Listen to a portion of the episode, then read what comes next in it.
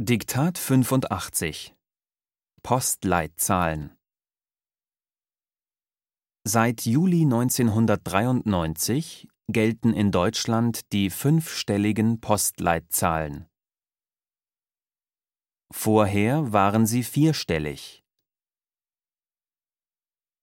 Nach der Wiedervereinigung gab es 800 Zahlen, die sowohl eine Stadt in der Bundesrepublik als auch eine Stadt in der ehemaligen DDR bezeichneten.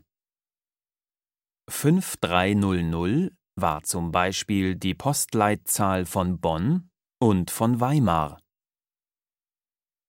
Die Zahlenreform kostete 400 Millionen Mark